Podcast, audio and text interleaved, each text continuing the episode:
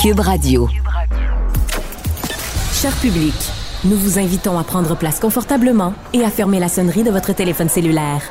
En cas d'incident, veuillez repérer les sorties de secours les plus près de vous. Bon divertissement. Un, deux, un, deux. OK, c'est bon, on peut y aller. Sophie Durocher. Elle met en scène les arts, la culture et la société pour vous offrir la meilleure représentation radio. Sophie Durocher. Tout un spectacle radiophonique. Bonjour tout le monde, j'espère que vous allez bien. Euh, vous le savez, à l'émission, moi, je m'intéresse à tout ce qui a trait à la société. Comme disait l'autre, rien de ce qui est humain ne m'est étranger. Et ben, il y a un phénomène de société euh, qu'on vit au Québec, mais qu'on vit aussi un petit peu dans le reste du monde. C'est que ben, les statistiques sont imparables. 50% des gens qui se marient, ben, ça finit en divorce.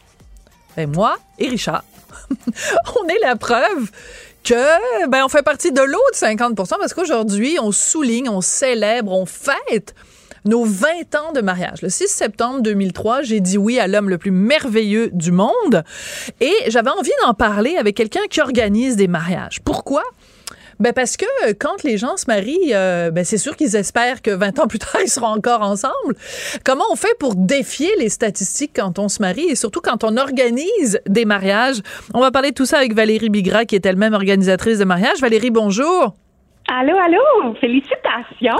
Merci, merci. Donc moi, je suis juste curieuse, Valérie, dans votre euh, pratique, euh, quand les gens se marient, euh, évidemment, personne se marie pour divorcer, mais dans votre pratique, le, taux de, de, réussite des mariages que vous, vous organisez, vous diriez que vous, aurez, vous avez un taux de réussite d'à peu près combien? Tu me croiras peut-être pas, mais 15 ans de pratique à ce jour que je suis au courant, là, parce que je parle encore à tous mes mariés. Oui. Euh, oui, euh, j'en ai seulement un couple qui ont divorcé. Ah! C'est tout. Ben non, mais félicitations. Donc, les couples que vous avez mariés, Valérie, défient les statistiques parce que les statistiques, en gros, la bon an, mal an, c'est à peu près 50% Donc, qu'est-ce qui fait, vous qui les avez, qui avez observé ces couples-là, qu'est-ce qui fait que vous, les couples que vous avez mariés, ils ont tenu et ils ne sont pas séparés ou divorcés?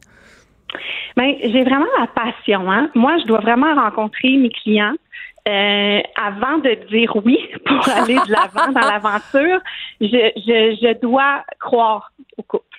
Euh, c'est déjà arrivé trois fois que j'ai refusé. Ben, tu sais, je leur ai pas dit, euh, je crois pas en votre couple. Je comprends. J'ai refusé. J'ai juste dit que j'étais pas libre cette date-là ou qu'il y avait un inconvénient ou quoi que ce soit.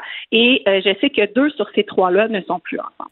Mais ça, c'est très intéressant, Valérie. Ça veut dire que vous, quand vous rencontrez les gens, c'est pas juste un mariage pour faire un mariage, parce que sinon, ben, si c'était, voilà, si c'était uniquement monétaire, votre truc, ben, vous prendriez tous les clients. Ça veut dire que vous êtes capable, vous, grâce à votre psychologie, de détecter dans un couple ceux qui le font pour les bonnes raisons et ceux qui le font pas pour les bonnes raisons. Alors, eh, vous est-ce que vous arrivez à le mettre en mots? C'est quoi les bonnes raisons pour lesquelles un couple se marie?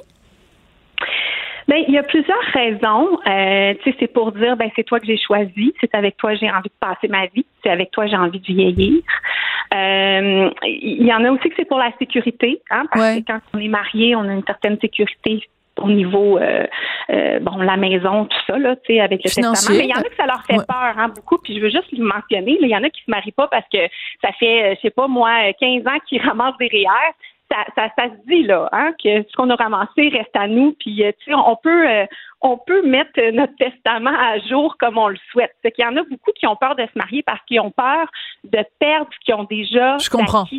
Euh, ça, c'est totalement faux, puis je trouve ça dommage. Mais euh, voilà, il y en a qui, qui, sont un petit peu craintifs, frileux de, de, de, perdre tout ça parce qu'ils ont travaillé fort et tout, mais effectivement, ça n'a pas de lien.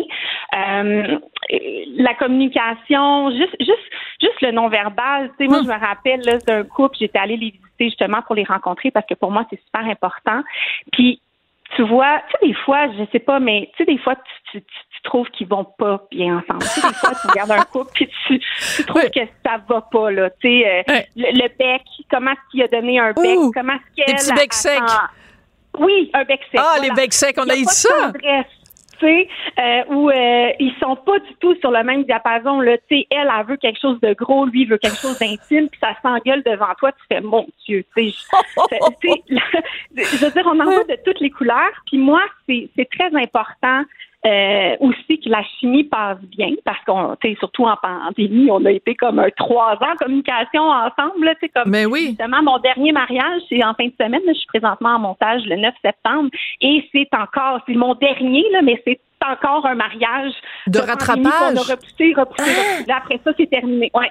Euh, parce qu'on a essayé de toutes les replacer, mais bon, euh, il y en avait tellement que. Fait que ça, c'est mon dernier là. De, wow. mais tu sais, le couple, qui a pu passer à travers tout ça.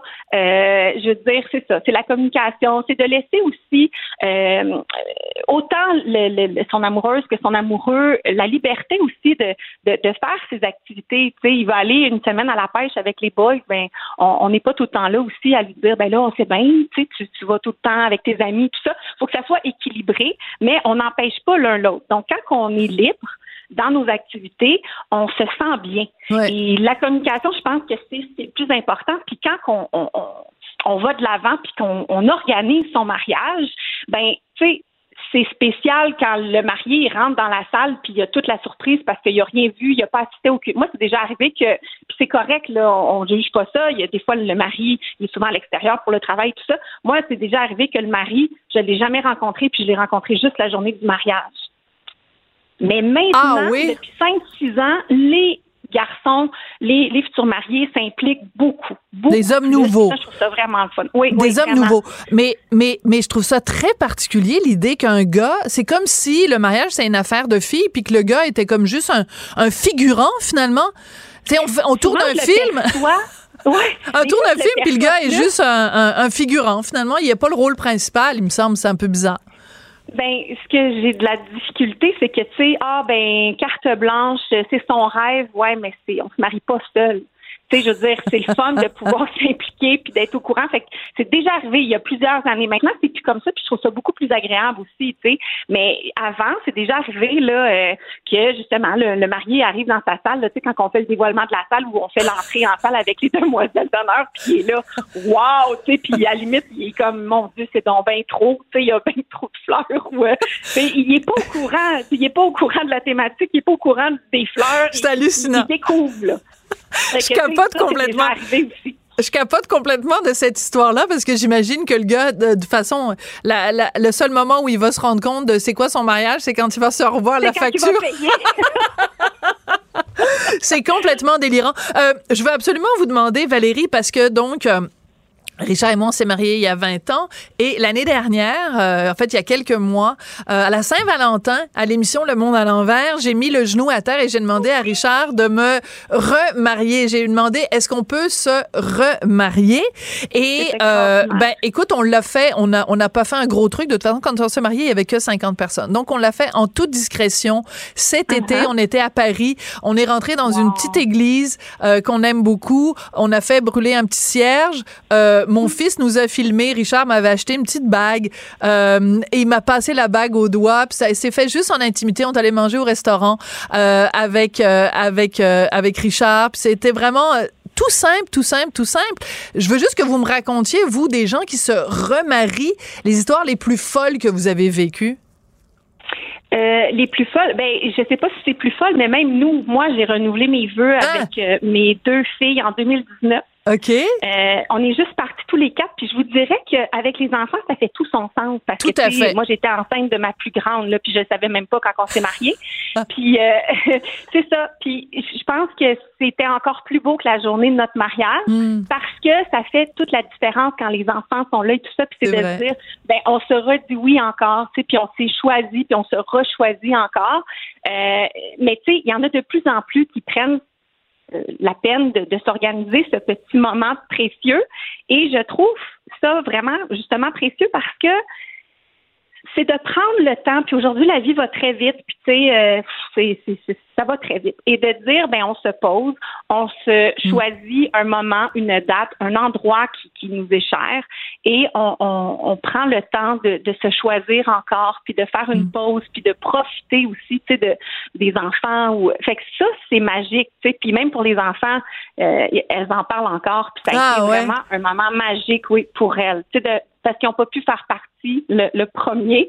Donc euh, là, de, les inclure, elles se sentaient très valorisées. Écoute, je me levais deux secondes, les deux étaient après ma, ma, ma robe, était un peu longue, mais j'avais pas une si longue traîne. Puis là, c'est le non, non, je m'en vais juste aux toilettes, mais on va aller avec toi, maman. C'est très drôle. leur rôle, ouais. J'adore cette histoire-là. Mais ce que je retiens, Valérie, je trouve ça très beau, c'est de se choisir. Alors, ce que je vous souhaite à tous, que vous vous mariez ou que vous vous mariez pas, que vous soyez un homme, une femme, avec un homme, une femme, un être non-binaire, c'est juste de trouver quelqu'un avec qui vous avez envie de passer beaucoup, beaucoup de temps et le plus de temps possible. Merci beaucoup, Valérie Bigra. Vous êtes organisatrice de mariage. Ça a été un plaisir d'échanger avec vous. Merci, c'est gentil. Merci. Merci. Bye bye. Benoît Dutrisac. Les gens disent, on est là, l'autobus est plein, l'autobus est en retard, euh, l'autobus est pas là, l'horaire a changé, les cours finissent à 6 heures, l'autobus est à 8 heures, j'arrive chez nous en avant moins. C'est insensé. En direct en semaine des 11 ou disponible en tout temps en balado sur l'application Cube ou le site cube.ca. Culture et société. Avec Jean-François Barry, on parle de culture et de société. Et le sujet aujourd'hui est à la fois culturel et sociétal. On va parler d'alcool parce que tu as fait toute une annonce sur tes médias sociaux, Jean-François, et j'avais vraiment envie de t'entendre là-dessus. Tu vas passer quatre semaines sans boire une goutte d'alcool. Pourquoi et pour quelle cause? Ben, en fait, à la base, euh, je l'ai faite pour le défi des générations. Euh, moi, je porte-parole de la Fondation d'Hôpital Pierre Boucher depuis cinq ans maintenant. Et euh, à chaque année, ce défi-là revient. Puis là, à un moment donné, tu fais bon, ben, euh, qu'est-ce qu'on va se lancer comme, comme défi qui va être qui va être différent? Puis, avec l'équipe de la Fondation, on avait des les, les, filles au bureau, parce que c'est toutes des filles là, qui, qui travaillent pour la Fondation, avaient décidé, eux autres, de se lancer un défi de, de bien-être. Donc, ah. il y en a une, c'est moins d'écran. Donc, plus loin, tu sais, laisser son téléphone de côté. Il y en a une, c'est tout simplement de se coucher de bonne heure parce que on a tendance à écouter des séries le soir, on finit par se coucher à 11h30, minuit, puis finalement le lendemain matin, on est poché, puis ça nous prend trois cafés pour partir notre journée. Fait que j'ai fait ah ça, tu vois, c'est intéressant, c'est différent d'aller euh, monter une montagne ou ce genre de défi-là qu'on voit toujours, et j'ai décidé de faire moi un quatre semaines euh, sans alcool euh, parce que cet été, j'ai entendu que ça prenait quatre à six semaines pour à, notre foi pour se se, se, se, nettoyer se nettoyer de, de l'alcool, de se régénérer. Donc, euh, j'ai décidé de, de, faire ce défi-là. Puis c'est pour ça aussi qu'en février, on le fait. Le défi, il y en a plusieurs qui le font en février. Parce qu'en quatre semaines, logiquement, ton foie est capable de, de se cleaner en bon français. Mais c'est absolument fascinant. Je ne savais pas que ça prenait quatre euh, semaines et que c'était pour ça qu'en effet, quand on faisait un défi, euh, c'était 28 jours puis qu'on le faisait en février. Mais c'est certain que, parce que moi, euh, en début d'année, en janvier, j'avais j'avais un projet dont je vais parler plus tard, mais j'avais un projet et je me suis dit, il faut que je me remette en forme et j'ai complètement coupé l'alcool et euh, je l'ai fait pas mal plus que quatre semaines et j'ai remarqué des changements dans tout, Jean-François. Ma peau était plus belle, je dormais mieux, euh, j'ai perdu évidemment énormément de poids, euh, j'étais de meilleure humeur. Que j'ai trouvé aucun aspect négatif Écoute, je suis content que, que, tu parles de ça parce que ça faisait, tu sais, je, je l'ai fait pour le défi, première des choses, mais ça faisait un bout de temps que j'entendais puis que je voyais des gens aussi qui consomment pas d'alcool. Prenons un gars comme Joël Legendre. Joël Legendre ne consomme pas d'alcool, mais tu sais, il y a toujours du pétillant dans les yeux, euh, Joël Legendre. Il a jamais l'air fatigué. Oui, mais ça, c'est parce qu'il est végétarien. C'est parce qu'il est végétarien. Il a pas, il a, ça fait des années qu'il a pas mangé de viande. Non, mais c'est honnêtement, ça peut jouer aussi, mais si en plus il prend pas d'alcool, c'est sûr que ça aide. Mais tout ça, puis j'ai quelqu'un dans mon entourage aussi qui est prof de, de, de, de sport, qui donne des cours, puis elle aussi est super en forme, puis elle prend pas d'alcool. Puis à un moment donné, tu fais, moi en vieillissant, honnêtement, j'ai beaucoup de difficultés à digérer l'alcool. Euh, les lendemains, effectivement, si j'ai le malheur de prendre, un, euh, mettons, une bouteille de vin à deux, moi et ma blonde, parce qu'on s'est fait un, bon repas un jeudi soir, le vendredi matin, hey, je suis dur à partir. Dur, hein? Je suis bou je suis bougon, j'ai pas d'énergie, j'ai j'ai pas de patience parce que souvent, moi, je vais me lever dans la nuit à 2 heures du matin, là, je vais me promener dans la cuisine, puis je sais que c'est à cause de, de l'alcool et tout ça. Fait que ça faisait un bout de temps que je me disais, et si je réduisais ma consommation euh, d'alcool? Cela dit en passant, juste avant que j'oublie, vous pouvez toujours aller faire un don hein, pour oui. défi des générations pour m'encourager dans, non, mais tu fais Bien, tu fais bien de le rappeler parce que c'est important, c'est quand même, ça a quand même été ça, ton point de départ. Donc oui, tout à fait, on encourage euh, les gens à aller donner des sous pour la Fondation euh, Pierre Boucher. Et puis je te salue, hein, moi j'adore quand les gens qui sont des personnalités publiques, qui ont des larges tribunes, s'impliquent dans des causes, puis c'est pas juste du blabla, là, ils le font pour de vrai. Donc je te félicite pour ça.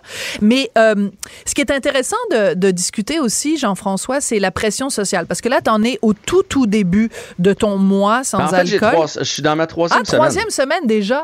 Alors, par mois mois justement, quand tu, mettons, si tu vas à un party chez des amis ou juste un souper euh, avec d'autres couples, est-ce qu'ils te mettent la pression en disant, ouais, donc, Jean-François, c'est pas grave, un verre, ça fera pas de mal? Non, pas du tout. Les gens, tout le monde respecte, euh, respecte ça. Puis là, tu sais, je le fais pour une bonne cause. Mais ça faisait partie des aspects pourquoi je voulais le faire parce que je trouve qu'il y a une pression à consommer de l'alcool. J'arrive, mettons, tu m'invites à souper. Ouais. Euh, je m'en vais chez toi puis Richard. Première des choses que vous allez m'offrir en arrivant, Veux-tu un, un apéro? Oui. Veux-tu. Euh, c'est sûr, un cocktail, une bière, un verre de vin, un rosé. C'est que ça qu'on offre tout le temps.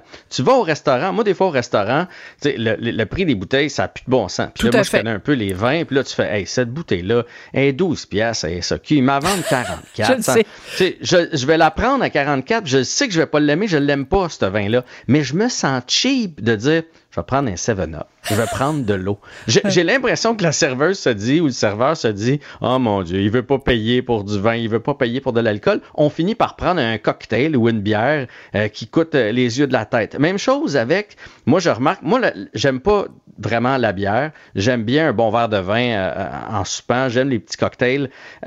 mais je remarque, mettons, on va jouer au tennis, on va jouer au golf. Je, vais aider quelqu'un à accorder du bois chez eux. C'est mm. quoi le réflexe quand on rentre puis qu'on a transpiré, qu'on a eu chaud? Une bonne bière. Une bonne bière. Ouais. Puis, puis sais-tu quoi le pire? Je la prends, Sophie. Ouais. Mais, mais dans le fond, j'ai envie de dire, t'as pas été glacé. C'est ça. Il me semble que ça, ça me ferait du bien. Une bonne limonade, un bon verre d'eau froide. Mais c'est comme convenu de dire, veux-tu une bière? On va te prendre une bière. Oui. Puis là, puis là j'ai trois gorgées de prix. Moi, j'aime pas tant les bulles. Puis là, je fais, hey, mais pourquoi, pourquoi j'ai dit oui? J'avais pas envie. C'est fou, hein? Mais de dire à mon ami, m'en prendre une limonade, j'ai l'impression d'avoir 8 ans. Tu comprends? oui, c'est ça. Puis tu nous as dit hier que tu n'étais pas une chochotte. Fait que c'est, il faut, faut, hein, faut quand même que tu sois à la hauteur de ta réputation. Mais ce que je trouve fascinant, et tu as tout à fait raison, et je, et je suis entièrement d'accord avec euh, ce que tu viens de dire, je te dirais par contre, euh, dans les restaurants, maintenant, il y a vraiment énormément de, de, restaurants où ils se fendent en quatre pour te trouver des, des mocktails les plus originaux. Euh, et honnêtement, vraiment, il y a plein d'endroits maintenant où je vais, puisque j'ai vraiment diminué ma consommation, je te dirais, de 95% euh, Quand je vais dans des... Il y a certains restaurants, je sais que leurs mocktails sont bons. Donc, même si je suis dans une période où je consomme de l'alcool, je vais quand même prendre le mocktail parce que le mocktail est meilleur que n'importe quel verre de vin. Et je te dirais qu'à la maison, pas, pas, si tu viens manger chez nous, mais le jour où tu viendras manger chez nous, Jean-François, ben nous, on a toute une série de mocktails parce qu'il y a des gens dans notre entourage qui ont aussi diminué leur consommation d'alcool. Fait qu'on va te servir un faux gin québécois. On va te servir tous les produits de la collection atypique. Puis là, je suis pas là pour faire une publicité parce que j'ai pas de part dans la compagnie. Mais tiens, Étienne Boulet, atypique, il fait vraiment des, des, des mocktails absolument fabuleux. Fait qu'il y a toute cette industrie-là qui s'est développée et, et vraiment, ça goûte bon. Ben écoute, c'est drôle parce que je, pensais même que tu avais vu euh, ma story que j'ai faite euh, en fin de semaine. J'ai pris justement, moi j'adore l'amaretto. J'ai pris atypique, leur amaretto un peu euh, un petit peu pétillant là, puis c'était super bon. On voyait ben, pas la différence. Il y a un amaretto québécois d'ailleurs qui se fait qui est sans alcool. Il y a plein de gin. Il y a un très bon rhum épicé sans alcool. Donc il y a moyen de s'en sortir. Et tantôt tu disais que, es de, que tu vois la différence. Moi je suis juste dans ma troisième semaine. Je dors mieux. J'ai beaucoup plus d'énergie d'énergie, je m'entraîne davantage. Bon, je vois pas de différence sur ma peau, mais je me regarde pas la peau, euh, la peau souvent. Mais, mais j'avoue que, que j'ai plus d'énergie euh, et surtout, en fait, j'ai pas de, de petits euh, lendemains de veille. Voilà. Là, allez pas penser que je me brosse, que je brosse là, quand je prends de l'alcool, mais, mais je la digère pas. Donc, si j'ai le malheur de prendre un apéro, euh, une demi-bouteille de vin avec ma blonde, puis un petit digestif en écoutant une série, moi, c'est certain que je digère mal, c'est certain que je dors mal, et puis le lendemain, ben, ça va me prendre une boisson énergisante rendue à une heure pour finir, pour finir ma journée. Donc, c'est une habitude que je veux conserver dans les, euh, dans les prochaines semaines, dans les prochaines années.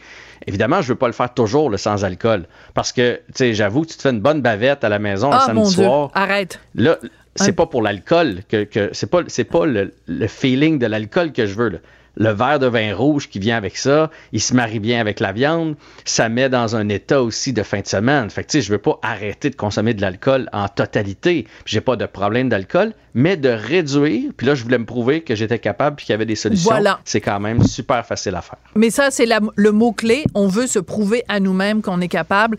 Et, ben, écoute, euh, trois semaines de fait, félicitations. Puis, écoute, c'est pour une bonne cause. Alors, euh, je trouve ça absolument génial. Mais je pense que beaucoup de gens dans la société devrait se questionner justement sur ce réflexe-là qu'on a. On est triste, on prend un verre, on est, on est content, on a quelque chose à célébrer, ça passe par un verre je, je suis vraiment pas ma tante euh, moralisatrice là, mais je pense que collectivement, on, doit aussi se poser des questions sur notre rapport euh, à l'alcool, puis c'est un peu ce qu'on a commencé à faire aujourd'hui.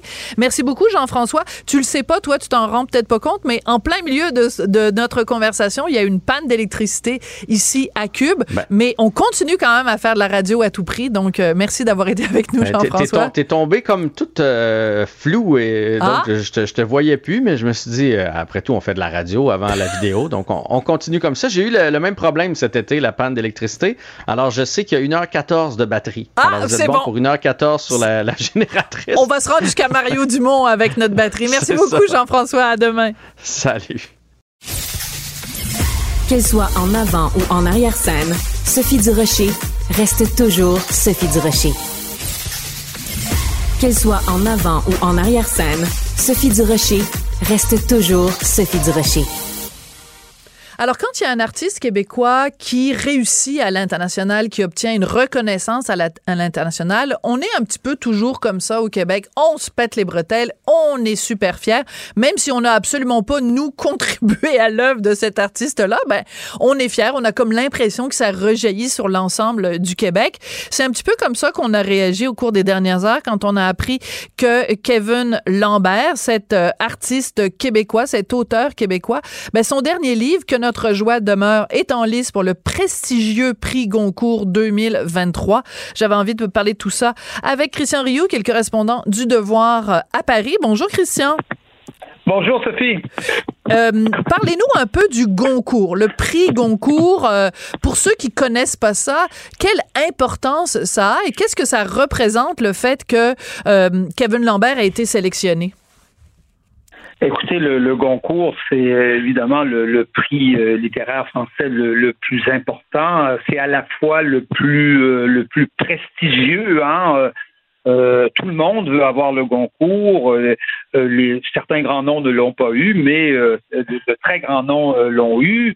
Euh, et en même temps, c'est le prix, euh, entre guillemets, pour le dire de manière un peu matérialiste, c'est le prix le plus payant. Hein. Quand on gagne le Goncourt, on vend 400 000, 300 000, 500 000 exemplaires. On est assuré de, de surtout pour un jeune écrivain comme, euh, comme Kevin Lambert, on est assuré de, de pouvoir passer sa vie à écrire si on veut, si on veut, si on veut continuer et, et, être, et être écrivain. Donc, c'est un prix extrêmement, extrêmement prestigieux, mais comme je vous dis, euh, de très grands noms l'ont eu, euh, d'autres ne l'ont pas eu. Hein. Simon, Céline ne l'ont pas eu, Saint-Exupéry ont été rejetés, euh, Michel Houellebecq s'y a repris à trois fois, et Julien Gracq l'a refusé. Ah oui.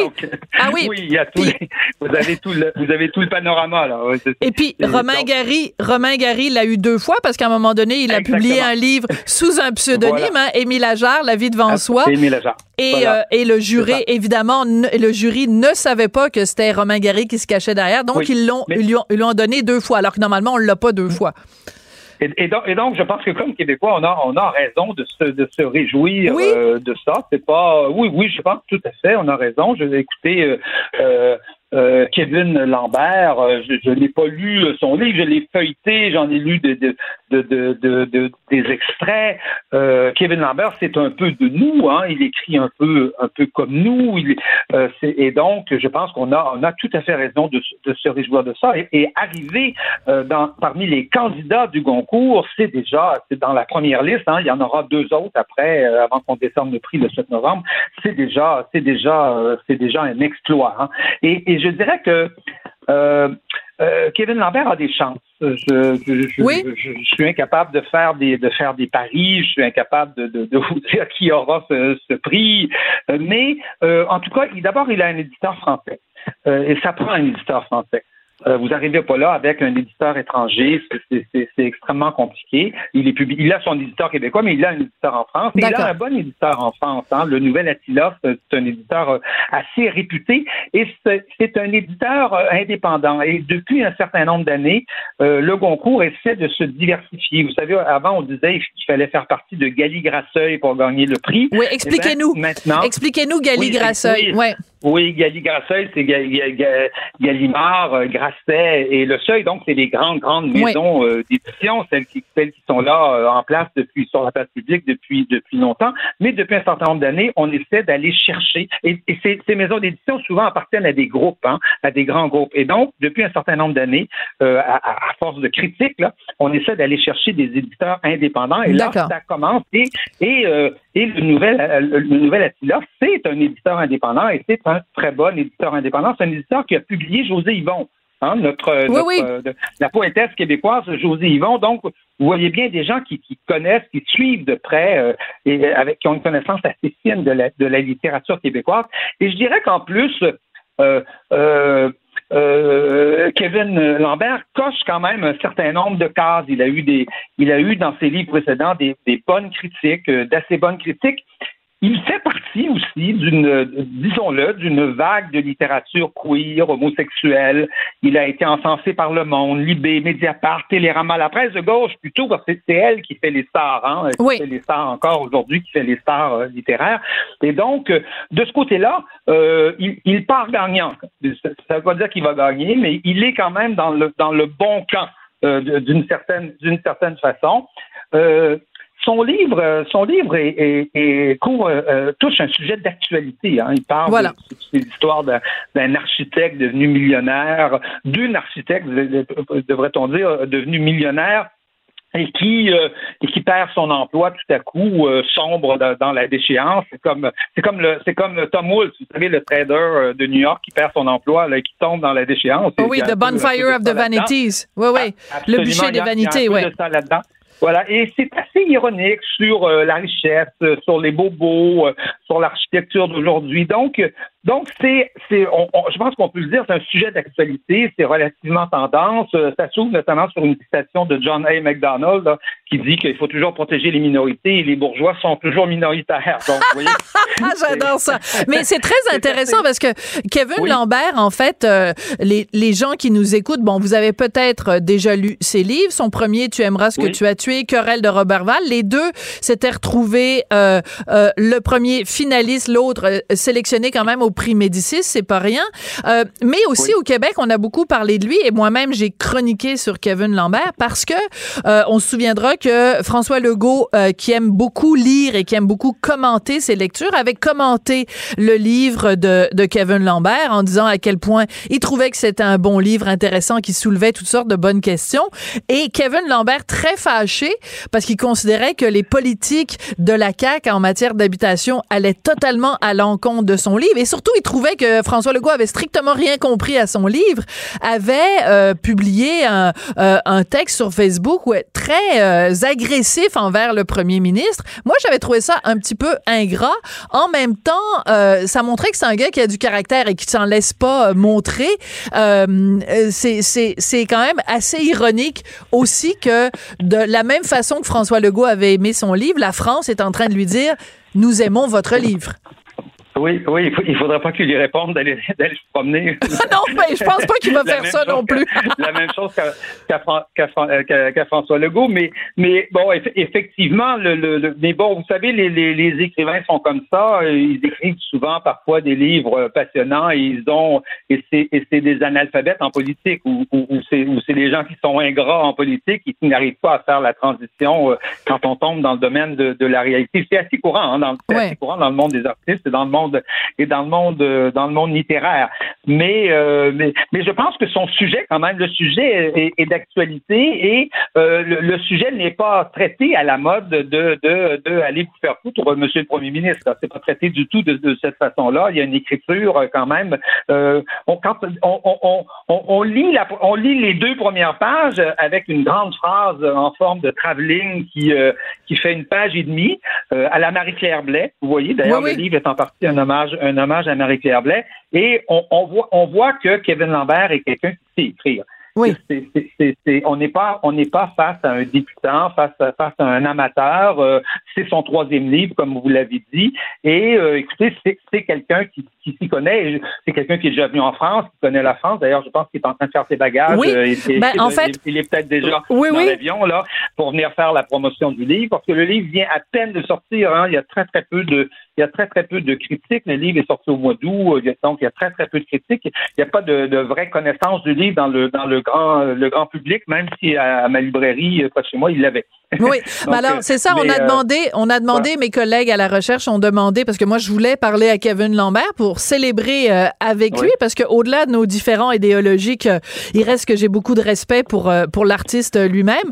Et on nous a répondu que c'était impossible, qu'il manquait de temps parce qu'il était en effet en déplacement vers la France où il s'en va faire la promotion de son livre. Mais Puisque vous êtes, euh, vous connaissez si bien justement la scène française, Christian, c'est important quand même de parler du Goncourt parce que on a l'impression, parce que c'est un prix qui était évidemment important pas juste pour la France, mais pour toute la, francophonie, parce que il y a plein de gens dans la francophonie qui, par exemple, des gens qui lisent peu et chaque année, par contre, ils vont acheter systématiquement le, le Goncourt en se disant, ben écoutez, moi je connais rien à la littérature, si euh, ce livre-là a reçu le prix Goncourt, ça doit être parce qu'il est bon, parce que des gens qui s'y connaissent mieux que moi ont décidé que ce livre-là était bon. Mais euh, on a fait beaucoup de reproches aussi au fil des ans au prix Goncourt en disant que finalement c'était un petit peu des gens qui se des retours d'ascenseur ou que c'était une petite clique qui se donnait des prix entre eux. Est-ce que c'est encore vrai en 2023?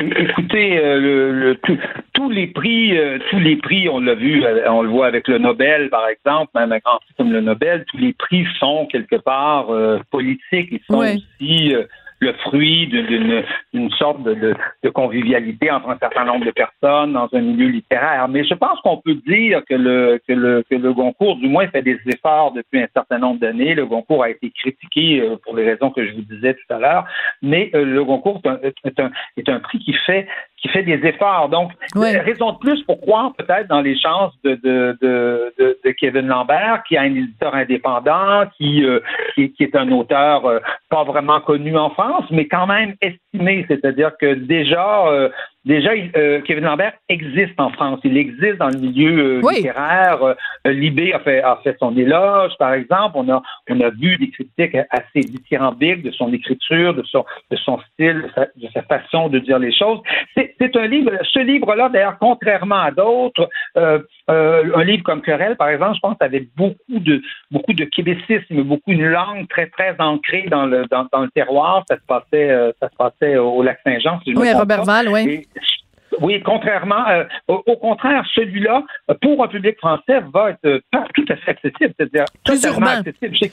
plus ah, urbain, oui, Tout à fait, et, dans une langue tout à fait, euh, dans un français qu'on pourrait qualifier, qualifier d'international, qui est autant le nôtre que celui des que celui des Français ou, des, ou des Africains. Donc, donc on peut on peut penser à un livre qui qui peut être lu partout dans toute la francophonie et peut donc euh, être accessible à tout le monde. Mais moi aussi, j'ai des amis qui systématiquement, moi j'ai jamais fait ça, mais qui systématiquement achètent toujours, toujours le prix Goncourt. Et ils, ne s'interrogent même pas sur le nom des Voilà, voilà. Ils l'achètent et, ils, et ils le lisent. Et, quelque part, c'est merveilleux. Ben oui, pourquoi pas? Euh, Oui, c'est tout à fait merveilleux. C'est une, c'est une très bonne chose. Et je pense que c'est le rôle, le rôle fondamental, même si on les critique, même s'ils ont des défauts, euh, les prix littéraires, ce sont font parler, en tout cas font ressortir euh, de la masse un certain nombre de titres de, de, d'auteurs. Des fois c'est des bons, des fois c'est des c'est des moins bons, mais font ressortir en tout cas un nombre d'auteurs qui peuvent être lus par euh, l'immense majorité. C'est important d'avoir des livres comme ça qu'on partage hein, en société. Euh, on a presque tous lu un certain nombre de livres et puis ceux-là euh, sont là, d'où d'où peut-être l'importance de faire des listes de classiques à lire dans nos écoles. ah, voilà, on va y arriver. Je sens que je sors du sujet. Voilà, mais ça pourrait être un sujet de chronique pour une autre journée cette semaine, en effet. Mais donc, que notre joie demeure, dernier livre de l'écrivain québécois Kevin Lambert, qui est en liste pour le Goncourt, mais c'est c'est pas encore un finaliste. C'est-à-dire qu'il va y avoir d'autres étapes et on s'en reparlera. Merci beaucoup, Christian Rioux. Oui, et, bon, et bon anniversaire de mariage. Ah, c'est gentil. Merci, Christian. c'est très gentil. Belle attention. Merci. Au revoir. Au revoir. Qu'elle soit en avant ou en arrière-scène, Sophie Durocher reste toujours Sophie Durocher. C'est la première fois que j'ai à mon émission de la grande visite Normand Lester, chroniqueur au Journal de Montréal, Journal de Québec, qui va nous faire le plaisir d'être avec nous chaque semaine. Normand, bonjour. Bonjour. Quel plaisir de te retrouver, Normand. On a été collègues à Radio-Canada dans la salle des nouvelles quand je commençais dans le métier. J'avais 21 ans. Il y a 30 ans de ça, hein? 37 euh, ans de ça, ouais. ça nous rajeunit pas, Normand, mais comme quoi, toi et moi, on dure dans les médias, donc c'est une bonne nouvelle. Écoute, c'est un plaisir immense de t'avoir avec moi euh, tous les mercredis.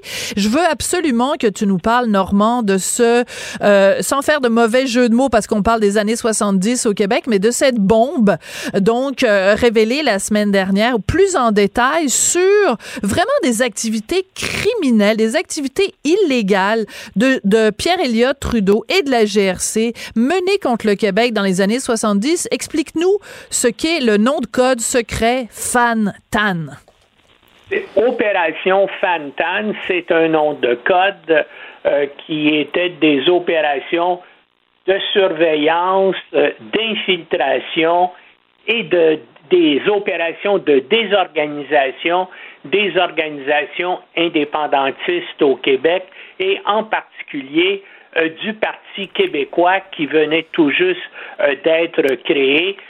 donc, à cette époque-là, euh, en plus de ça, il y a des un mouvement indépendantiste violent, le FLQ, qui, qui agit. il y a des bombes, notamment, qui sont posées. Et bien sûr, dans ce cas-là, il y a des opérations policières qui sont menées contre le FLQ, mais au Parti libéral, et semble-t-il que ça vient directement du premier ministre Pierre Elliott Trudeau et un de ses principaux conseillers, qui était aussi un de ses ministres, Marc Lalonde, euh, qui ont décidé aussi euh, qu'il fallait euh, tout faire pour empêcher donc le Parti québécois de se développer. Il fallait l'espionner, savoir ce qui se passait à l'intérieur. Et à cette époque-là, on soupçonnait faussement aussi que c'était que le Parti québécois recevait des subsides de la France. Hmm. Donc, euh, le Parti euh, libéral a créé, Marc Lalonde a créé un groupe s'appelait le groupe Vidal, le nom de son chef, c'était un des collaborateurs de Marc Lalonde qui s'appelait Claude Vidal, qui était particulièrement chargé d'essayer de développer des informateurs au sein euh, du Parti québécois. Et puis, bien sûr, ça l'a réussi parce que euh, donc, on, trouve euh, dans, et j'ai fait à l'époque des demandes d'accès à l'information, on trouve donc beaucoup d'informations qui arrivait à la GRC et au Parti libéral du Canada et qui avait été illégalement volé là, du Parti québécois, euh, notamment des réunions euh, donc de la haute direction du parti. Et ça, c'est avant là, que Claude Morin soit même membre du Parti québécois. Donc, il y avait sans doute un deuxième homme, une deuxième source de haut niveau. Est-ce que tu sais, toi, qui est ce deuxième homme? Parce que quand j'ai... Non, j'en aurais parlé ben à non. Et notamment dans mon livre Enquête sur les services secrets, je ne, je ne sais euh, vraiment pas. Et donc, dans, on en parle à plusieurs reprises là, dans les documents euh, qui sont aux archives à Ottawa, mais c'est biffé en noir le nom de l'individu Incroyable. et les caractéristiques de l'individu sont biffés en noir. Je là, comprends. Quand, quand, par exemple, disons, euh, John Starnes, qui était le, euh, le, directeur général du service de sécurité de la GRC, quand il envoie une note à, à Claude Vidal, donc euh, qui coordonnait les opérations euh, d'espionnage clandestine du Parti libéral, il lui demande est-ce que vous avez euh, contacté puis là, on n'a pas le nom de la personne au sein de la direction du PQ. Euh, Ah. Donc, c'est comme ça. Le mystérieux deuxième homme. Mais Normand, euh, quand tu nous parles de ça, puis dans tes chroniques dans le Journal de Montréal, tu parles, tu nous rappelles aussi qu'il y a eu à un moment donné cette histoire d'installation de micros à la permanence du PQ. On ne peut pas s'empêcher de faire un parallèle avec le Watergate et Nixon aux États-Unis. La question que je pose, Normand, elle est toute simple. Quand on apprend ce genre d'informations-là, que toi, t'as sorti dans les années 90, là, la semaine dernière, sont des universitaires euh, qui, aussi qui sortent des, informations. Comment se fait-il que ça ne crée pas un scandale? Comment ça se fait que un journal comme La Presse, par exemple, n'a pas pipé mot de cette histoire-là? Comment ça se fait que les gens ne sont pas scandalisés que dans les années 70, notre gouvernement à Ottawa est, est espionné un parti élu démocratiquement? Oui, ça m'a surpris que la presse n'en parle pas parce que Radio-Canada a quand même consacré euh, dans l'émission d'Anne-Marie Dussault là, une longue entrevue avec euh, Jean-François Lisée à ce sujet-là. Mais rien dans la presse. Aussi, rien dans la presse quand même. Oui, j'aimerais bien aussi qu'à la reprise des travaux à Ottawa, que le Bloc québécois oui. Euh, soulève soulève la question. Parce Mais Yves-François Blanchet a dit, hein, Yves-François Blanchet, il a dit qu'il allait, euh, qu'il en faisait son affaire oui. et qu'en effet, à Ottawa, il allait soulever ça parce que c'est quand même le fils de Pierre Elliott Trudeau qui est au pouvoir en ce moment. Et Justin Trudeau, on le sait, il adore s'excuser à tout le monde puis à son frère. Est-ce qu'il va s'excuser auprès des Québécois pour les exactions commises par son père et des écoutes illégales?